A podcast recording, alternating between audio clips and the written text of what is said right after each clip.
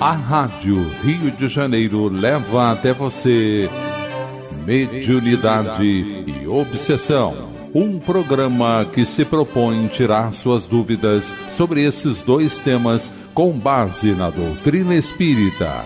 Apresentação: Moisés Santos.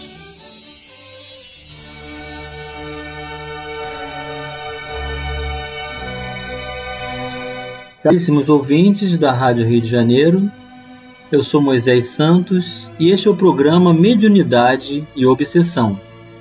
Estamos estudando juntos a obra Reencontro com a Vida, do autor espírito Manuel Filomeno de Miranda, psicografia de Edivaldo Pereira Franco. Já estamos alcançando os últimos capítulos desta obra. Em breve, meu caro ouvinte, você terá uma nova fase de estudos aqui na Rádio Rio de Janeiro, no programa Mediunidade e Obsessão.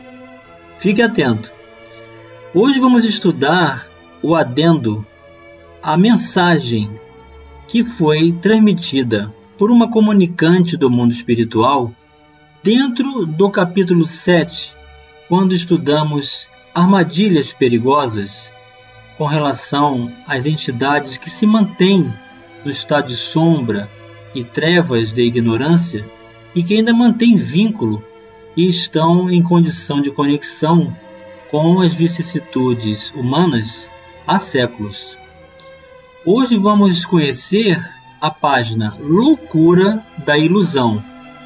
É uma comunicação, é um depoimento, um testemunho que vamos analisar desdobrando-se dentro desse capítulo.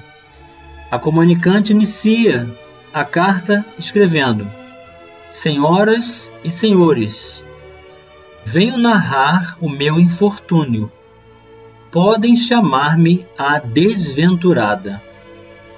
Nasci em um lar modesto, abençoada pela beleza física e marcada pelo caráter venal, ou seja, o caráter de quem tem a disposição de aceitar suborno, corrupção. Experimentei a miséria física, econômica, social e moral. Propus-me a alcançar os degraus do bem-estar de qualquer forma.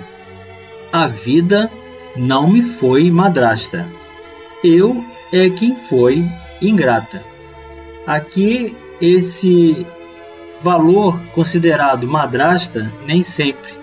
Porque temos o exemplo de Chico Xavier, cuja madrasta o acolheu muito bem após aquele tormento que ele passou até os 5 anos de idade, recebendo constrangimentos físicos. Então não podemos generalizar. Conseguir aos 18 anos encantar um homem de 60, rico e generoso, que se fascinou com a minha beleza e, a pretexto de proteger-me, propôs-me o casamento, que aceitei sem nenhuma emoção. Tratava-se da minha oportunidade de triunfar no mundo. Assim aconteceu. Vamos considerar essa postura buscando as orientações dentro da doutrina espírita. Vamos esclarecer esse conceito. Esclarecendo conceitos. Do Evangelho segundo o Espiritismo, o capítulo 5. Bem-aventurados os aflitos. O item 23, cujo título é Os tormentos voluntários vive o homem incessantemente em busca da felicidade, que também incessantemente lhe foge, porque felicidade sem mescla não se encontra na terra.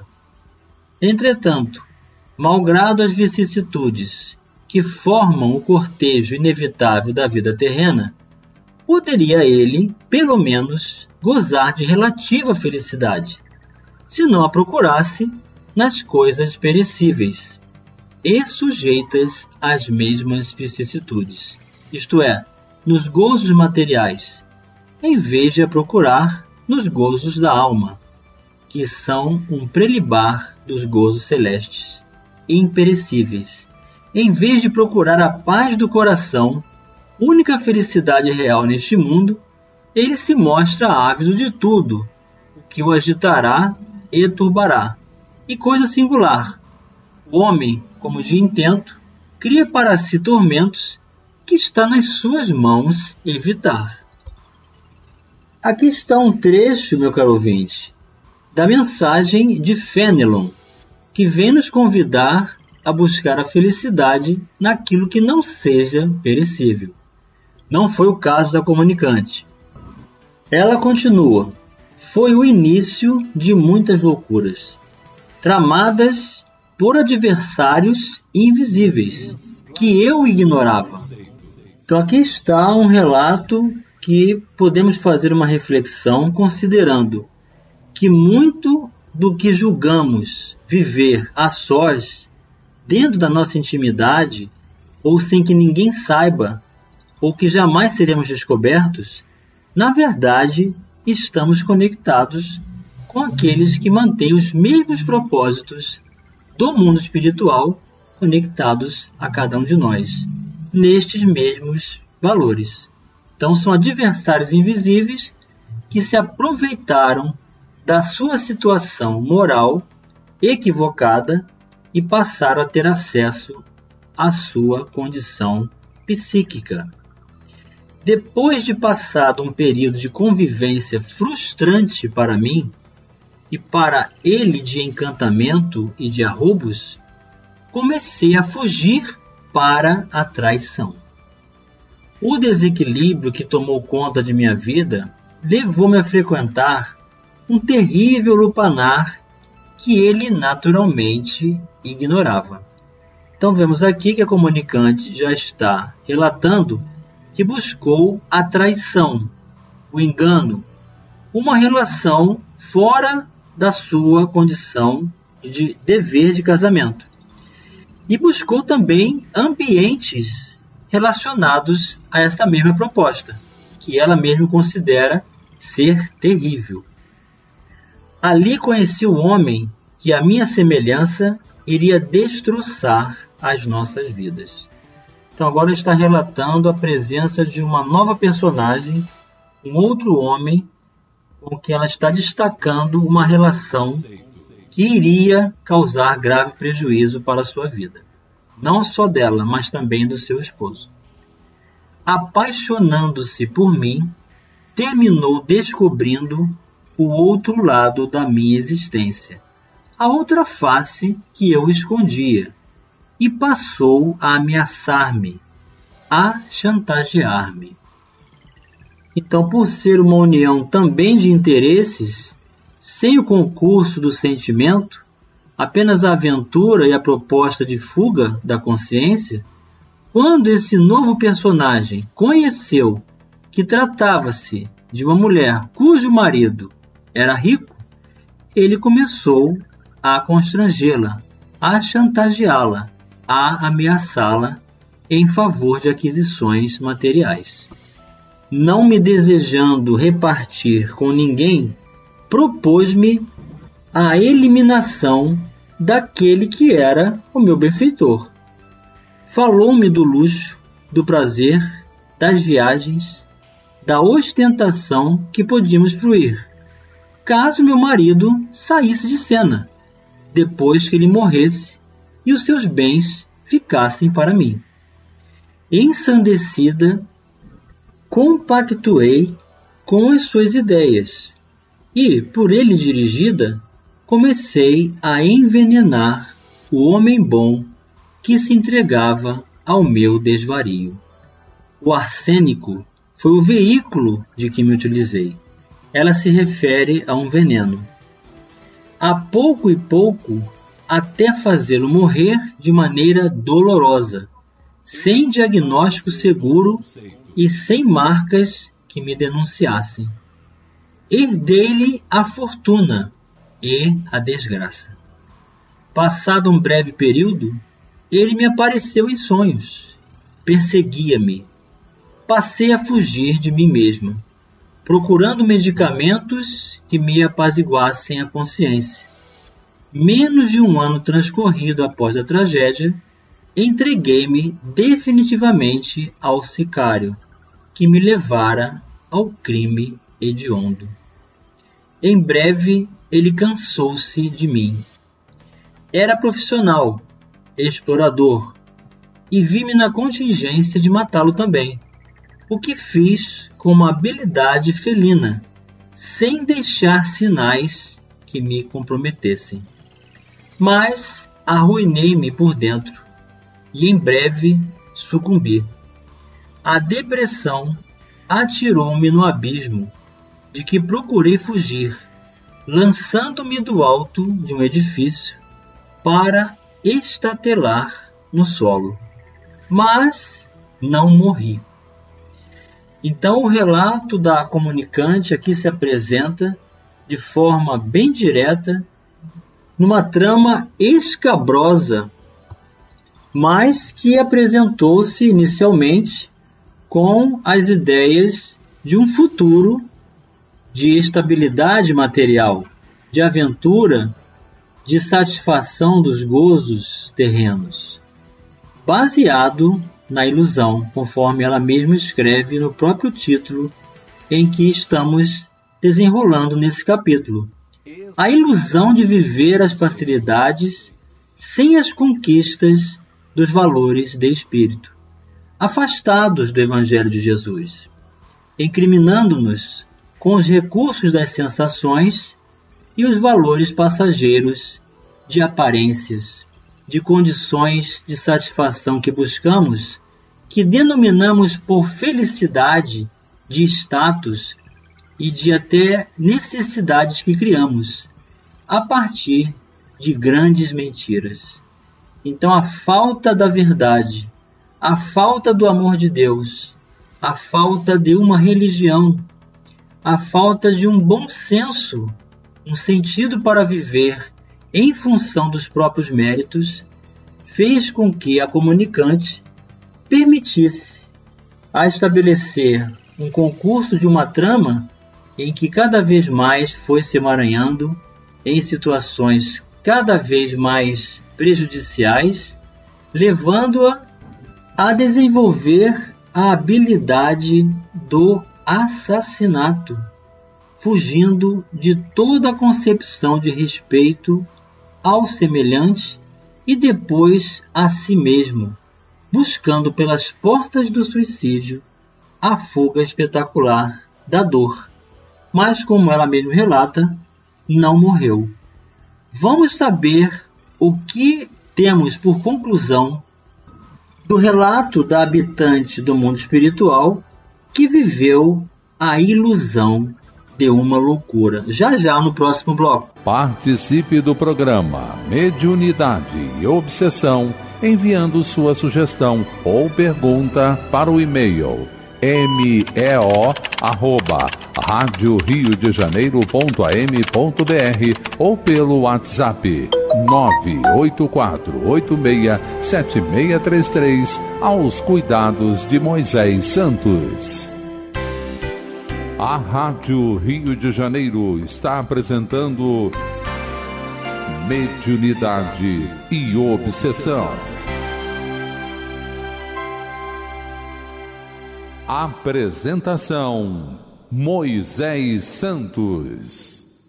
Caríssimos ouvintes da Rádio Rio de Janeiro, voltamos agora para o segundo bloco do nosso programa de hoje, onde estamos estudando juntos o livro Reencontro com a Vida do autor espírito Manuel Filomeno de Miranda, médium de Valdo Pereira Franco, da editora Leal. Nós estamos na segunda parte desta obra já nos últimos capítulos, hoje estamos estudando a comunicação que foi acrescentada ao capítulo 7 com relação às armadilhas perigosas que já vimos no programa anterior. E hoje temos um relato de uma comunicante que viveu a ilusão da loucura, ou a loucura da ilusão, vivendo de uma forma desregrada buscando exclusivamente as sensações, a mentira e a proposta de viver uma felicidade falsa de aparências. Buscando, finalmente, após assassinar duas pessoas, buscou a porta do suicídio.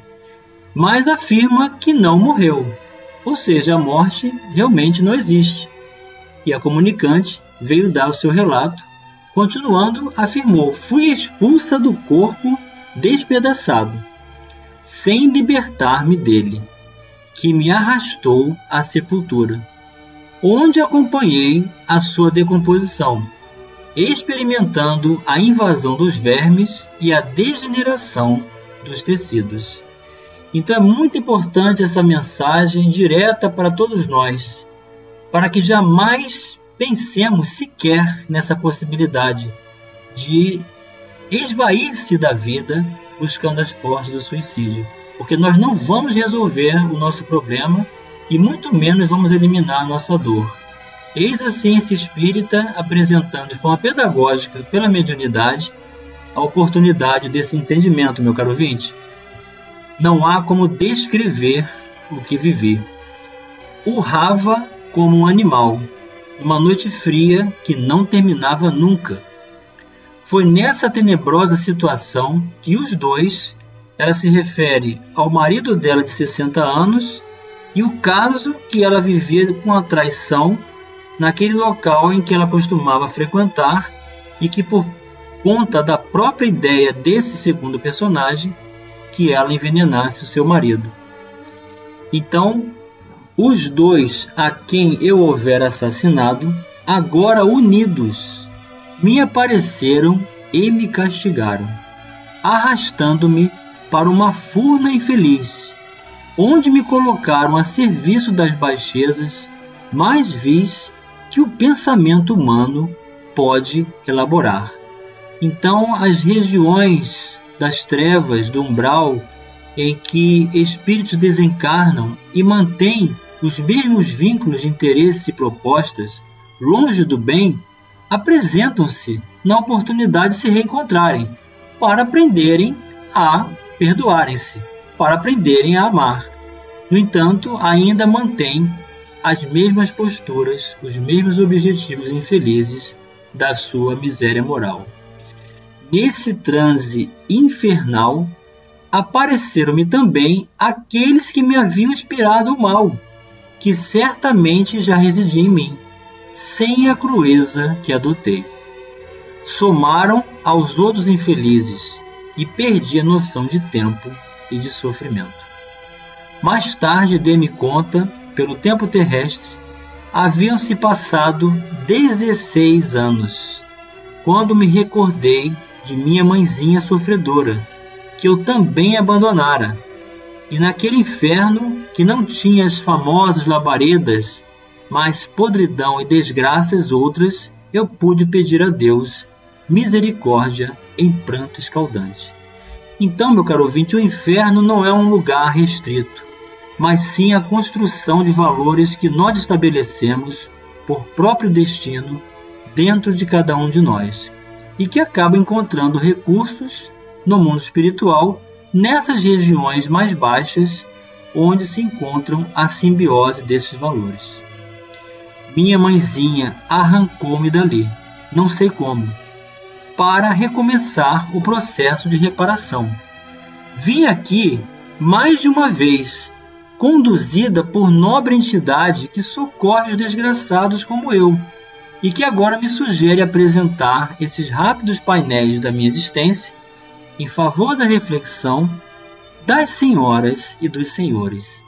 Então veja que maravilha a oportunidade da mediunidade para que as pessoas que se equivocaram gravemente possam organizar seus pensamentos declarando seus testemunhos da dor que passou, oferecendo para nós referencial para que também não venhamos a sucumbir dessa forma.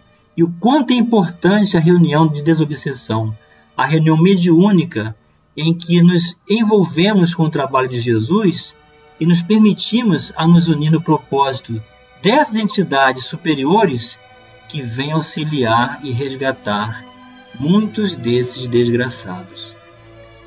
não é importante que os crimes sejam descobertos ou não. O criminoso nunca o ignora, e isso é-lhe uma verdadeira e impiedosa punição. Aqui ela está nos trazendo um grande ensinamento. A justiça divina sobrepõe-se à justiça humana. A pior tragédia é elaborada pela consciência culpada. Não consigo perdoar-me agora que despertei.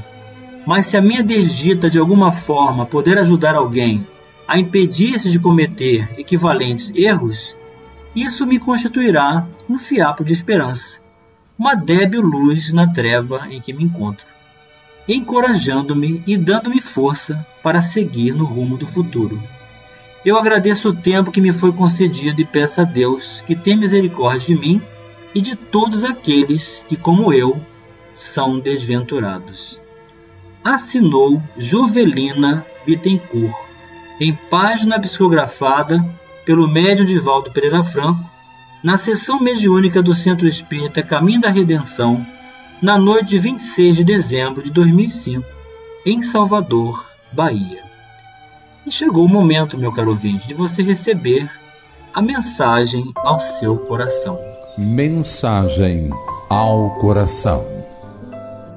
Do livro Justiça Divina, psicografia de Francisco Cândido Xavier, pelo Espírito Emmanuel, o capítulo 48, Doenças da Alma. Na forja moral da luta em que temperas o caráter e purificas o sentimento, é possível, acredites, estejas sempre no trato de pessoas normais, simplesmente porque se mostre com a ficha de sanidade física. Entretanto, é preciso lembrar que as moléstias do espírito também se contam. O companheiro que te fala, aparentemente tranquilo, talvez guarde no peito a lâmina esbraseada de terrível desilusão. A irmã que te recebe sorrindo provavelmente carrega o coração ensopado de lágrimas. Surpreendeste amigos de olhos calmos e frases doces, dando-te a impressão de controle perfeito, que soubeste mais tarde estar encaminhando na direção da loucura. Enxergaste outros promovendo festas e estadiando poder, a escorregarem logo após no engodo da delinquência. É que as enfermidades de espírito atormentavam as forças da criatura, em processos de corrosão inacessíveis à diagnose terrestre. Aqui o egoísmo sombreia a visão Ali, o ódio empeçonha o cérebro. Acolá, o desespero materializa fantasmas. Adiante, o ciúme converte a palavra em látego de morte. Não observes o semelhante pelo calidoscópio das aparências. É necessário reconhecer que todos nós, espíritos encarnados e desencarnados, em serviço na Terra, Ante o volume dos débitos que contraímos nas existências passadas, somos doentes em laboriosa restauração.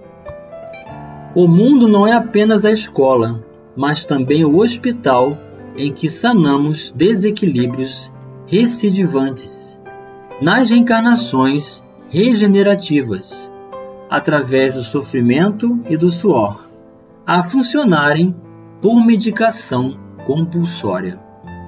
Deixa assim que a compaixão retifique em ti próprio os velhos males que toleras nos outros. Se alguém te fere ou desgosta, debita-lhe o gesto menos feliz a conta da moléstia obscura de que ainda se faz portador. Se cada pessoa ofendida pudesse ouvir a voz inarticulada do céu, no instante em que se vê golpeada, escutaria de pronto o apelo da misericórdia divina. Compadece-te. Todos somos enfermos pedindo alta. Compadeçamos-nos uns dos outros, a fim de que saibamos auxiliar.